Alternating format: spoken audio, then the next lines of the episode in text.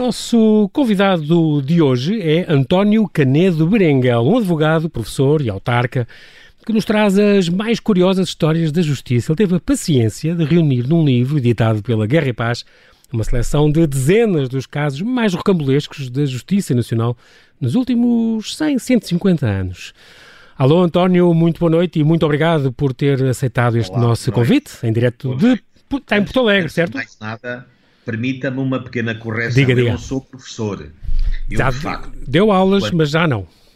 Dei aulas, como todos dávamos no meu tempo, uhum. eh, quando iniciávamos o estágio de advocacia, como não tínhamos meios de sobrevivência, normalmente dávamos aulas, mas não éramos professores, porque não éramos também, normalmente, e eu nunca o fui, pedagogo. Uhum. Só essa correção. Sim. O, António nasceu em Caala, estudou em Gaia, Luanda e Malange, licenciou-se em Coimbra, estagiou e deu aulas em Bragança, exerce em Porto Alegre. O, o António não é advogado, é um monumento à descentralização. É, é impressionante, já percorreu tudo. Já, já andei por muito sítio. Andou é por muito sítio. Um, e fez, uh, depois de ter feito a primária também em Angola, um, andou por cá, como eu já, já, já contei, licenciou-se depois em Coimbra e um, tenho de contar que, que, o António sempre foi um lutador pela liberdade. Nós estamos agora, por coincidência, entre o 25 de Abril e o 1 de Maio, faz todo o sentido e é uma data que faz um grande, grande sentido para si. Eu vi uma crónica que escreveu há muito pouco tempo a propósito da celebração do 25 de Abril no Parlamento. Um, e queria só relembrar aqui, porque é uma, na rádio, como sabe, interessam histórias, e há uma história sua extraordinária que quando tinha 16 anos uh, cumpriu uma penazinha de, de, uns dias, se não me engano, uh, afastado do liceu.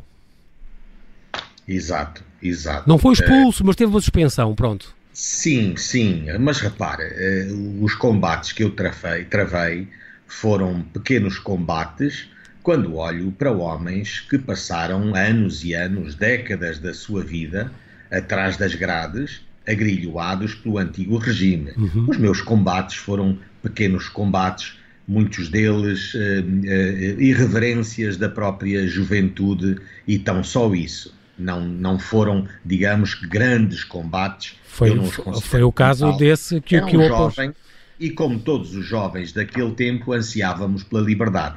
Naquele tempo era normal, quando nós nos portávamos mal, e eu portei-me mal nessa altura, porque insurgir contra uh, uh, uh, uma atitude que o reitor do liceu teve para com um colega meu, que por acaso era negro, ou se calhar não era por acaso que ele teve essa atitude, Exatamente. em função da cor da pele, e isso valeu-me na altura uns dias de suspensão. Isto é, não podíamos circular nas proximidades do liceu, neste caso o Liceu Salvador Correia, em Luanda, uhum. Eh, durante um determinado número de dias. Mas essas sanções, naquele tempo, nos liceus, nas escolas, eram, digamos que, vulgares Sim. para os mais irrequietos do tempo. Estamos a falar ainda antes do 25 de Abril, é e. E isto, e isto, António, porque, porque, exatamente porque o reitor tinha dado, um, um digamos, umas lambadas a um, a um colega Sim, seu e disse mal, o senhor reitor eh, só lhe deu umas lambadas porque ele é negro, porque se fosse branco não, não, não as dava. Exatamente, um Fez colega meu, portanto, falecido, infelizmente, uhum. no, no, sul de Angola, na Guerra de Libertação Nacional. Uhum. Uh, dessa altura, também, de, um pouco depois, em Coimbra, já durante a sua faculdade, se não me engano, uh, já andava em pichagens na rua, já era vigiado pela PID, e aliás, se não me engano, foi, foi colega da, da, do José Gameiro, certo? Sim, sim, mas repara... Não, o José Lamego, era... José Lamego é que, pronto, ele é que foi, nessa altura chegou a ser preso, levou um tiro, ele teve também uma vida aventurosa e também andava sim, consigo sim. nessas resistências. Mas o combate que ele travou foi muito mais duro do que o meu. O meu foi um pequeno combatezinho. Não estou a, a, a diminuir os. As não é falsa modéstia, mas, não. mas comparando, comparando uhum. o, o, combate que ele travou e outros grandes antifascistas e, e democratas, comparado com aqueles combates que eu e outros uh, uh, pequeno-burgueses, digamos, daquele tempo travávamos eram, eram combates de minudência, chamemos-lhe assim, não é? Mas de facto eh, participei em algumas pichagens naquele tempo, na Baixa de Coimbra, mas todas elas imbuídas mais de um espírito de aventura do que propriamente com consciência política do que se fazia. Eh, aspirávamos à liberdade, mas eh, também não sabíamos muito bem o que era.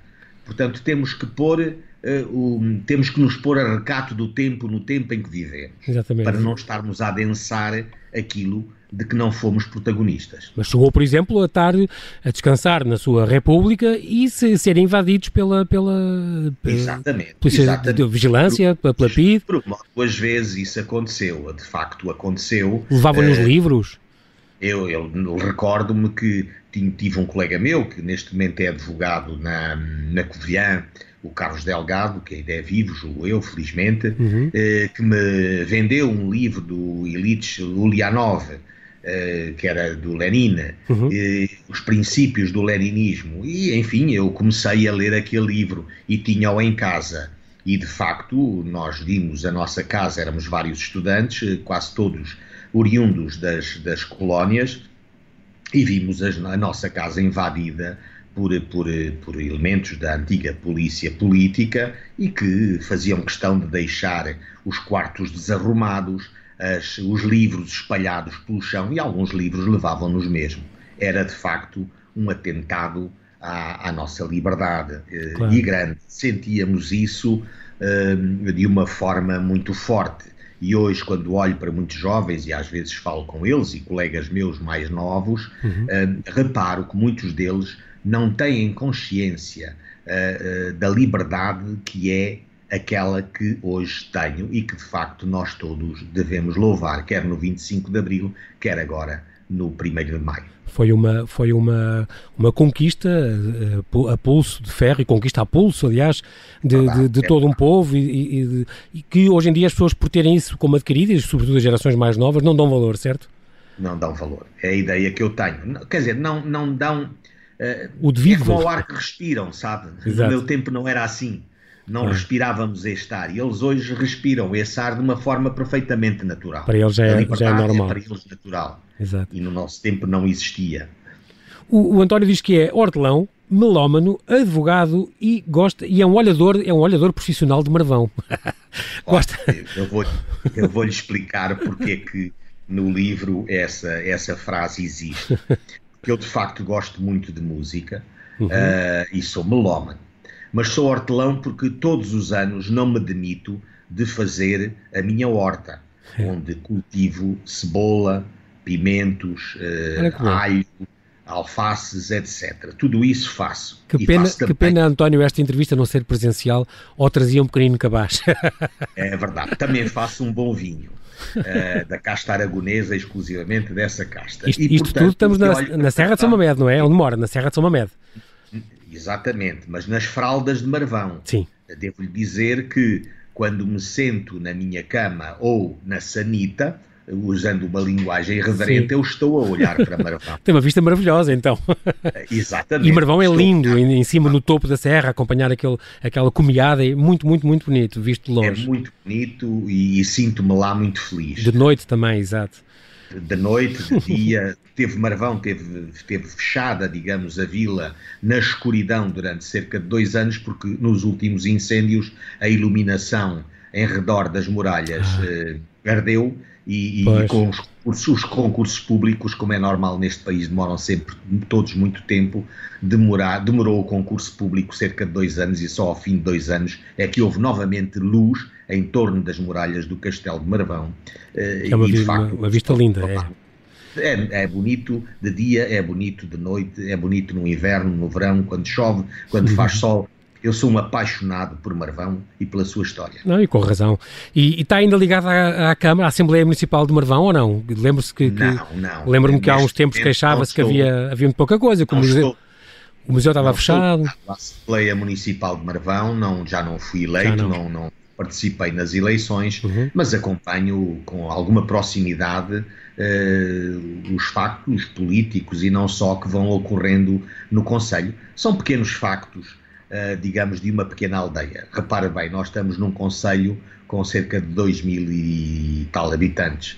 A Vila de Marvão terá 700, 800 ou 1000 uhum. habitantes, nós dizemos quando lá está o notário tem mil e um, quando não está o notário tem mil. Portanto, está a ver Uh, está a ver a vila, o Conselho de Marvão cabe num terço do lado direito da Avenida de Roma, nos prédios todos que ali estão. Incrível. É, Exato. É, é, realmente é bom contextualizar as coisas, ver as coisas à escala. E também já, já voltou o, o, Festival Almoçaça, já voltou o festival?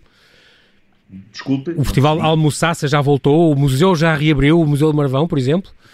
Sim, sim, sim. Agora vamos ver este ano como é que, relativamente às, às, às diversas festas, eu, eu devo-lhe confessar que do Almoçaça estou um pouco cansado. E aquelas festividades que, embora sejam importantes para o comércio local, eu tenho relativamente a elas uma visão diferente. Isto, as festas do bacalhau, a festa do porco, a festa do, do peixe frito, não são coisas que me entusiasmem muito. Uhum. Entusiasmam, de facto, agentes locais, claro. os, os pasteiros que, que, que, viajam até à vila, incrementam o comércio local, as atividades locais, isso é tudo muito benéfico.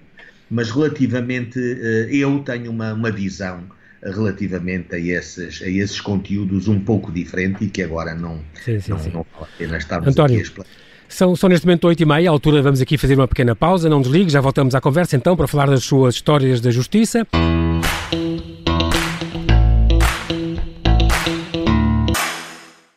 Olá, sou Bruno Rosário, sou editor de Desporto do Observador. Estou a trabalhar em casa, como o resto da redação, mas continuamos empenhados em dar os melhores conteúdos, descodificar o que se passa por cá e lá fora, no futebol, no desporto, na economia, na saúde ou na ciência. As luvas de que falamos hoje são diferentes, as estatísticas são outras e muitas informações ainda merecem VAR, mas informar com rigor e isenção é sempre a melhor tática. Fazer jornalismo de qualidade tem um custo e é por isso que o seu apoio é tão importante para nós para que possamos continuar a fazer da pergunta e da análise o melhor caminho para o golo. Se quer juntar-se à nossa missão de serviço público, torne-se assinante do Observador.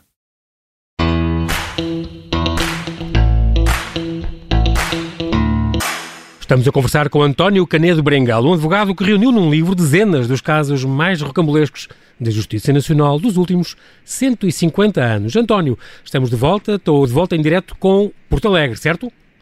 Certo. Está-se a ouvir muito bem, aqui como se estivesse aqui ao meu lado. Vou começar por ler, portanto, tenho na mão este livro, uma edição da Guerra e Paz, que saiu já este ano, diz Histórias da Justiça, tem o seu nome, António Canedo Berenguel, que em cima diz, tem um subtítulo Histórias Insólitas e Rocambolescas da Justiça Portuguesa. Eu vou começar a ler um bocadinho aqui da badana que diz assim. Ezequiel Vieira Morgado caminhava na companhia de Emérico Zacarias, na herdade denominada Moagem do Sol Posto, para Montalvo, quando, ao passar próximo e pelas trazadas do monte de Val de Cabeços, viu que em sentido contrário, pelo mesmo caminho que o de Poente, seguia, a cerca de 200 metros, um homem vinha caminhando, um homem quase nu, parecendo-lhe que vinha arder, o que comunicou ao seu companheiro, que também ficou com a mesma convicção. Continuando a caminhar, aproximaram-se do homem e então viram que este era imensamente robusto e para eles desconhecido. Vinha quase nu, trazendo somente, e a arder, uns restos de vestuário, que eram os punhos da camisa, o colar, um pedaço do colete e uns restos de cerolas que lhe vinham caídas nos pés. Perguntaram-lhe quem era. Ele respondeu, apum, apum, apontando para o peito. É um, é um começo extraordinário para este seu livro, uh, que realmente é uma, uma, uma coisa incrível, a reunião de todos estes casos incríveis, nesta linguagem extraordinária que o António conhece tão bem. Como é que teve a ideia de, de reunir estes casos que foi deparando à, à, medida que ia fazendo estas consultas nos arquivos distritais, nos jornais antigos? Como é que nasceu esta ideia de começar isto? Que, que eu sei que este levantamento já começou há uns anos. A ideia uh, nasceu exatamente porque uh, comigo foram começando a, a, aparecer situações bizarras na minha própria, na minha vida profissional. Uhum. E essas bizarrias que me foram acontecendo uh, suscitaram em mim, em mim a curiosidade pelo passado de muitos colegas meus. Se eu tenho, se estes factos acontecem comigo, o que é que terá acontecido, por exemplo, em 1900, em 1850, em 1800? E então uh, resolvi a partir de determinado momento da minha vida, comecei por contar histórias minhas, não é? Histórias que tinham ocorrido comigo no Boletim da Ordem dos Advogados. Contei algumas, muito poucas, meia dúzia, se calhar. Uhum, uhum. Depois contei outras em pequenos, em jornais de, de, de locais, digamos sim, assim. Sim. E depois comecei a, a frequentar os arquivos distritais. Os arquivos distritais, não sei se o João Paulo sabe, mas são uh, depósitos de, de, processos judiciais também, isto é, uhum. ali há os fundos, ou existem os fundos judiciais que mais não são do que o acervo uh, de processos que estiveram nos tribunais e que findaram e que depois vão uh, em depósito e ficam depositados nos arquivos distritais. Ali acumula-se a história judicial portuguesa. Uhum. É claro que muitos desses, desses processos eu não consigo lê-los, porque estão uh, uh, escritos de modo que não me é possível compreender, com grafias dificílimas, com hum. papel muito difícil também a desfazer-se, com tintas que não são as tintas 2, e portanto tudo é muito difícil. Mas a uhum. partir do momento em que eu consigo consultar processos que se podem ler, ver e reescrever, eu consulto-os. E então uh, passei a frequentar os arquivos distritais e a, pedir aos funcionários para ter acesso aos fundos. É uma coisa, que, eu, uma coisa que é, é impecável, desculpa interrompê-lo só, António, porque faz questão de homenagear, aqui no, no, seu livro também, estes uh, funcionários dos arquivos distritais, sem os quais não seria possível fazer estas pesquisas. Um, um, trabalho muito é, isolado gente... e muito desconhecido, mas que é muito importante é gente, são funcionários de uma dedicação ao património, porque isto estamos a falar de património cultural português. Claro. Uh, são, de facto, funcionários zelosos de uma dedicação extrema aos arquivos eh, no seu todo, porque ali encontramos arquivos do, dos mosteiros, arquivos das paróquias, etc. Não é? Uhum. Não só são os fundos judiciais, são, é o arquivo ah, em também geral. junta, exatamente, também junta os registros paroquiais e, e tudo. Portanto, são funcionários é. dedicadíssimos à sim, causa sim. pública, digamos, nesta perspectiva. Oh, António, e eles têm boas condições? É porque eu, nós temos sempre aquela ideia que nesses arquivos distritais as coisas são grandes grandes caixas ou grandes amontoados de papel atados e, postos num canto de uma arrecadação, empilhados uns em cima dos outros, temos sempre medo da umidade e assim, às vezes nem sempre, não têm todos com certeza as mesmas condições da Torre do Tombo, por exemplo, ou, claro da, ou, ou da Biblioteca Nacional, não. não é?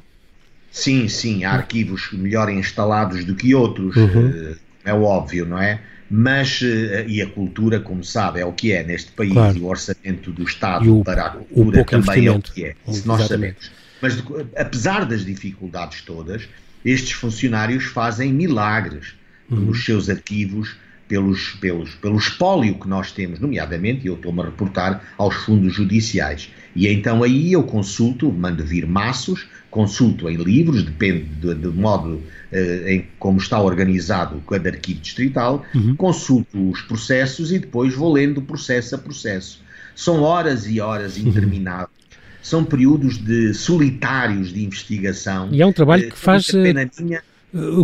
completamente pro bono, não é subsidiado por ninguém, claro, faz por amor, não é? Por, por amor, por carinho, eu não tenho só estas 60 ou 70 histórias que aqui foram publicadas. Pois, eu calculei eu isso. 300 e tal histórias uh, comigo, guardadas. Isso, isso quer dizer que esperamos uma Histórias da Justiça 2 e Histórias da Justiça 3? Ficamos à espera disso. Sim, sim, sim. Tenho neste momento um acervo, um conjunto de histórias, uh, de cerca de 300 a 400 histórias, que possibilitariam, uh, em vez de um volume, publicar 10 ou 12 volumes. E devo dizer, e confesso-lhe, e posso lhe transmitir assim ao seu auditório, aos seus ouvintes, que neste momento estou a escrever uma história absolutamente deliciosa que é a propósito de uma investigação de paternidade no ano de 1886, uhum. uh, de uma família caramona uh, uh, da zona de Castelo Branco. história é essa que encontrei no, no, no fundo, no fundo judicial do Arquivo Distrital de Castelo Branco, que é absolutamente deliciosa. É um filho que vem pedir o reconhecimento eh, do pai como pai ao tribunal e, concomitantemente, o direito à herança do pai. Ah. O, o, o, o, testemunho eh, das diversas testemunhas, os factos arrolados eh, pelo advogado do requerente à paternidade são absolutamente, alguns absolutamente hilariantes e outros que ao, di ao diabo não lembrariam, sabe? é um livro, é, é um, é, um, é um processo absolutamente delicioso do princípio ao fim. Aqueles a casos é que... da parte contrária uhum. é absolutamente deliciosa. Aqueles casos em que a ficção ultrapassa, a realidade ultrapassa, ultrapassa a ficção em grande. A nossa imaginação não chega tão longe. Eu, eu acho que os advogados e estes que têm estes papéis nestes processos são pessoas, eh, são arquitetos da palavra, arquitetos dos factos, arquitetos às vezes do embuste e de outras coisas, não é? Claro. Mas são. Eh, Usam esses talentos. Reescrever essa história. Eu, eu procuro ser muito fiel aos processos. No, no, no, no sim, sim, histórias da justiça. Estas histórias dá para ver. Ali, Não, não há. Mas a própria, dá, dá, para ver, a própria linguagem fala por si, desde estes funcionários judiciais e juízes e, e advogados que, que, escreveram isto, uh, uh, dá para ver que essa linguagem é, é, original e é muito curiosa, quando muito, o, o António faz depois um comentário no fim, António, então estes, estes distritos, arquivos distritais consultou, então já estou a ver que andou pelo Alentejo, uh, por Aveiro também, e agora fiquei a saber Castelo Branco, mas então ainda tem um mundo de, de consultas para fazer. Por Évora, por Évora, Uhum. Uh, e, e, portanto, o meu, uh, espero, uh, quando o tempo me permitir e, e, enfim, a minha logística também o permitir, frequentar arquivos junto ao mar. Porque estou muito neste momento, tenho as histórias que eu tenho são todas passadas em terra, digamos assim. Mas em Aveiro, histórias... em Aveiro não, não encontrou também? Não, é engraçado, ah. não, não encontrei do que eu do que eu Tem que ir para Setúbal, em Lisboa. Varri, não, não encontrei. Tem que ir para, para, para Faro? Sim, sim, sim. Eh, quero ir e quero, quero procurar, quero varrer esses arquivos e procurar encontrar histórias que tenham a ver com o mar. O mar. Também se divertiu muito a ver a, a, a publicidade do, da altura. Isso também no, no, que consultou também se divertiu com, com a publicidade pois, de há 100 anos, de há 150 anos. Isso dava para outro livro. O João Paulo não imagina o que é publicidade nos jornais, não sei se já se deu esse trabalho, na província em 1900. não. pastéis de nata que acabaram de chegar ou de sandálias novas para as senhoras. É uma coisa absolutamente deliciosa. O que, o que estes, estes jornalistas ao tempo, eh, estes eh, criativos, é, são os, os publicitários. Incrível. É eu sou do é tempo, uh, António, sou do tempo em que havia anúncios que eram do género de Camel e, e para outras marcas de tabaco que com, com médicos e diziam 8 em cada 10 médicos fumam esta marca e não sei o quê. Era impressionante. E, e mulheres grávidas também, que fazia bem. Há assim umas, havia assim umas coisas extraordinárias. Só os títulos das suas histórias são só por si um episódio. Por exemplo, a, a sorda e a morte suspeita, o tigre chamado Porfírio vivia no recio da vila, o porco comeu-lhe a merenda, o oficial de justiça apaixonado, etc. As mãos por baixo das saias, etc. Ou aquele extraordinário de mordeu a sogra junto à virilha. É, é apenas só um dos casos deste espanhol, em cima com este nome, Inocente Bargoso, um padeiro, que mordeu a sogra junto à virilha. É apenas um caso, além deste que eu depois li, do, do homem que caminhava nu, e, quase nu e arder, que, que compõe este, este seu livro. E a transcrição destas sentenças é uma coisa realmente única. Foi uma ideia genial. Não se esqueça que neste livro, por acaso, conto uma história Diga. que tem a ver com notas de, falsas de reis encontradas dentro de umas cerolas. Exatamente. E que não e, sabe, e no fim diz não sabe o que se passou, o que é que aconteceu às cerolas. Sim, e o arquivo distrital não sabia que tinha lá as notas falsas. Neste momento penso que já estarão em Lisboa, ah. uh, na Torre do Tombo. Mas de qualquer maneira não sabia. Eu é que dei com elas, ao folhear o processo, dou por mim no meio de notas de reis falsas eram as tais notas que tinham vindo nas cerolas. Ah, mas estavam lá mesmo as notas dentro do processo? As notas estavam dentro do processo, ah. não ficar esquecidas. Eu é que as entreguei. Exatamente. Distrital disse, olhem, vocês têm aqui estas notas e não sabiam que as tinham. Eram prova, isto é prova. Era a prova, era a prova. As cerolas não estavam lá, essas não dei com elas. Ah, assim. Mas, Isso fez questão de dizer na história, eu lembro-me. E, e, portanto, esse foi um pormenor absolutamente incrível. Delicioso. Era outra extraordinária, em 1843, um, um, apoiante de Dom Miguel, bêbado, que começou a gritar por Dom Pedro e vai, a, vai a tribunal Ou por isso. Homem que ou o secretário camarário que muda a hora.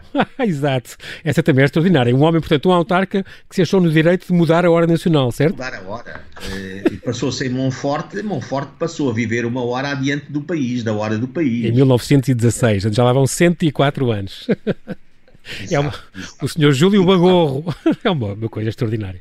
E como esse, também há os, os ex-namorados ex que, que se zangaram por causa de uns sabonetes eles não se zangaram por causa de uns sabonetes, então... eles zangaram-se, romperam o noivado. Ah, okay. E ao terem rompido o noivado, o, o, namorado resolveu vir a juízo reclamar os sabonetes que tinha dado à noiva.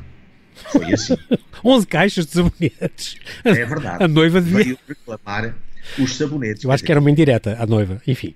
Um, claro. e, mas há outros, ao mesmo tempo, António, vou dizer, vou dizer sincero, as suas histórias divertiram-me muito, e é um livro que eu recomendo, nem sequer é grande, cada história é pequenita, dá, como disse, e fez eh, para pequenos programas de rádio, para, como pequenos contos para, para ler, eh, quando, se não tem, quando não se tem muito tempo, muito bem, mas também houve muitos casos que, que, me, que convidam a uma reflexão e, e, e eu sei que alguns casos aqui, eu sei que eram casos sérios, como aquele do barbeiro, que era o, o, o abortador. Exato, o João Paulo, se reparar, eh, eu penso que em nenhuma das histórias que conto deixo de quem as ler, uh, poder refletir sobre o que é que se passou realmente para além do processo. Como é que era o Estado, como é que era a vida social, Exatamente. como é que era a vida familiar, como é que era a vida afetiva. Portanto, esses, uh, todos esses, é digamos, esses, esses factos da vida, de, questões de vida, uh, ressaltam, respaldam de, de, cada conto. Eu procuro que as, que as, pessoas depois possam refletir e pensar naquilo que pode estar é. subjacente a cada uma das histórias. Isso Repare, é muito bem feito. O espólio. Neste livro eu conto uh, uma história que tem a ver com o espólio de Maria Rita. Foi uma história que me chocou. Chocou uh, pela falta de misericórdia do Estado. Uh, o Estado penhorou tudo a esta Maria Rita. Ah, sim, ao Ela... mais pequeno pormenor, exatamente ela tinha apenas dois cobertores de lã, dois saios velhos de lã, três lençóis velhos. Tudo com um os valores, com os valores, exatamente. Duas saias de algodão, um par de botas, um par de sapatos, um moinho para café, uma caneca, uma quarta, três chocolateiras e uma garrafa. Tudo avaliado em, quatro, em 1440 reis. Tudo que ela tinha, é impressionante. Foram citados os credores insetos da Maria Rita. E eu acabo esta frase já é da minha autoria, uhum. ignoram os autos, isto é, nos autos não consta, se baixou à terra, isto foi à morte dela. com, com a sua roupa. Terra, vestida exatamente, calçada. Exatamente, eu lembro-me disso. O Estado ficou-lhe com tudo. É impressionante. Com tudo. Impressionante. É verdade. Lembro disso. Isto hoje, é. contado nas nossas televisões, nas, nas nossas rádios, se sucedesse um facto destes, com tanta segurança social à volta do cidadão, era um escândalo a nível claro, nacional. Claro. Esta Maria Rita, digamos que é uma heroína neste livro. Exatamente. Uma heroína ao contrário. Uma, sim, sim, sim, sim. Exatamente. É uma heroína negra, digamos assim. Um, está também, fala de muitos casos de furtos, furtos de galinhas, de porcos, de queijos, de presuntos, fala, fala de, de acidentes de, de, viação com mulas e com carroças. Ah, de, Era o que havia. Exatamente. Não havia carros. Porquê, porquê que foi nesta altura, agora ia perguntar isso, eu, por exemplo, ah, vou dizer António, há muito pouco tempo, tive aqui dois convidados, também com, com casos camulescos. Um era, uma tive aqui a doutora Ruth Serra com aquele caso da Luísa de Jesus, aquela infanticida de, de, de 1724, que matou 3, 33 bebés, e depois ontem Ontem mesmo tive o Joaquim Barradas, que vai falar daquele do Libel da Rainha, também foi um caso de, de tribunal extraordinário que alugou, uh, anulou o casamento com o Dom VI para casar com o Dom Pedro II. Uma coisa também rocambolesca, com prostitutas a depor no Tribunal da Santa Sé uh, para dizer mal do rei, que o rei era incapaz. Incrível. Porquê é que foi, foi se centrou neste último século? Esse processo saiu em livro Sim. em 1800 e tal e eu tenho comigo. É impressionante, impressionante. E, e aí... o testemunho das prostitutas é incrível. que aí eh, testemunharam é absolutamente fabuloso. Mas é uma sorte. Se ontem, o, o, é. o, ontem, sim, eu li ontem e o, o Joaquim Barradas contou-me que, que, é uma sorte haver alguns dados e, e ver até romances sobre isso, porque muita desta história, nós temos aquele mito do rei maluco a gastar o chão no Palácio da Vila. A, a, história contada pelos vencedores fez obliterar muitos destes documentos e muitos destes papéis que, que eh, fica outro, outra história, não é? E, portanto, contam... Há, há, há uma história da justi há histórias da justiça que eu queria contar uhum. que se passaram em Angola e em Santo Tomé e Príncipe que têm a ver com a escravatura e com a relação uh, do homem negro e da mulher negra com, com o colono uhum. uh, e eu gostava de explicar algum desses, alguns desses processos que têm a ver com muito criolismo eh, ocorrido nas nossas colónias. Muita história de faca, de ciúme, etc. Uhum, uhum. Eu, eu, eu, recordo, não sei se sabe, provavelmente muita gente não sabe, que Diga. houve muitas portuguesas, muita mulher portuguesa em 1800 e 1900 que foram eh, eh, cumprir pena uh, expiar as suas penas para Angola, em Sim. posições de primeira ou em posições de segunda. Eram deportados, exato. Paulo, qual era a, a, o crime que lhes era na generalidade imputado. O adultério? O homicídio, o, a morte dos maridos. Ah, e sabe como é que elas matavam os maridos? Envenenando-os. Como e aonde? Na comida. Com peçonha. ah, não sabia. É, Mas isso acontecia muito, até no Estado Novo. O, o, o Mário Soares teve em São Tomé deportado, quer dizer, também é uma, não é? Sabe, isso acontecia sabe, muito. Mas estas, há muita mulher uh, que é ensandeceu em África, enlouqueceu. Uh, eu conheço a história de uma, contada aliás por uma, por uma professora universitária brasileira, uhum. uh, que enlouqueceu na zona de Malange, não sabia já falar o português e, e, doente e louca andou por lá a cumprir pena até morrer, e, não deixando rasto digamos assim, o local onde veio a falecer. Claro, claro. Ela foi para lá cumprir pena. Era uma mulher aqui de Nisa, okay. próximo de, de, de, de, Porto Alegre. Sim, de Ponte Sorça, muito bem. Oh, oh, António, temos um minuto. Neste um minuto final, uh, queria lhe pedir uma coisa. Uh, faça um bocadinho este, e, e fica a promessa de quando tiver um livro 2 e um livro 3, eu quero cá, porque o António é um bom conversador e estas histórias são, sempre, são sempre histórias deliciosas. Mas num minuto, porque é o que temos, uh, Faça-me um, um bocadinho um balanço uh, uh, para hoje. O que, que, é que mudou no essencial? Como é que resumiria que o povo era, éramos na altura há 100, 150 anos? Que justiça é que tínhamos nessa altura e que temos hoje? Eu sei que isto é um mundo, é uma conferência, mas como é que tentaria resumir em pouquinhas palavras? Olha, eu diria-lhe que do que vejo dos processos uh, físicos, digamos, os processos físicos, a tramitação deles não é diferente, ou não, a sua estrutura manteve-se, nós não mudámos muito nesse aspecto. Eles uhum. hoje estão desmaterializados por força da, da internet, Exatamente. mas uh, a estrutura, o modo como nos movemos nos processos é muito semelhante. Uhum. Uh, e a justiça uh, não é muito diferente, digamos assim. Uh, em alguns aspectos há diferenças substanciais, nomeadamente as sentenças dos senhores juízes eram muito mais curtas, uh, eram sentenças de meia página, uh, uma página, quando muito, hoje são sentenças enormes, são sentenças proferidas com, com muitas citações, com muita jurisprudência, com muita doutrina, uhum. muitas vezes exaustivamente, repetitivamente, repetida, etc Portanto, são sentenças longas e ali, em meia página, dizia-se tudo. Agora, a justiça em si não mudou muito. O rico continua a ser o rico, a justiça o pobre para os ricos, justiça para os pobres. É? E continuou. Hoje temos uma justiça para ricos e, e temos uma pobres. justiça para pobres. Apesar e de Abril e apesar das conquistas. Todas apesar de Abril, apesar de tudo, e uhum. antigamente uhum. tínhamos uma justiça para ricos e uma justiça para pobres. Há processos que eu consultei que nunca terminaram porque o arguído era um senhor doutor, ou um médico, ou um farmacêutico, ou um advogado. Os doutores não eram Exatamente. julgados. Está a perceber? Sim, sim, sim. Hoje já vão sendo. Mas uh, o Muito modo bem. como são, muitas das vezes, também é mais feliz para eles do que se fossem uh, pobres. Exatamente. Não tem a ver com a, a magistratura, tem a ver com o modo como é feita, uh, uh, como tramitam os processos claro. e conforme eles correm. António, fica, fica mesmo convidado e prometido que voltaremos à conversa logo que pudermos. Já sabe que é rádio isto é num instante e já, já passámos da nossa hora. Quero lhe agradecer a sua disponibilidade diretamente de Porto Alegre em nos vir contar estes casos mais estranhos da Justiça Nacional, por esta reflexão sobre justiça que tivemos e que temos hoje. Bem-haja por isso.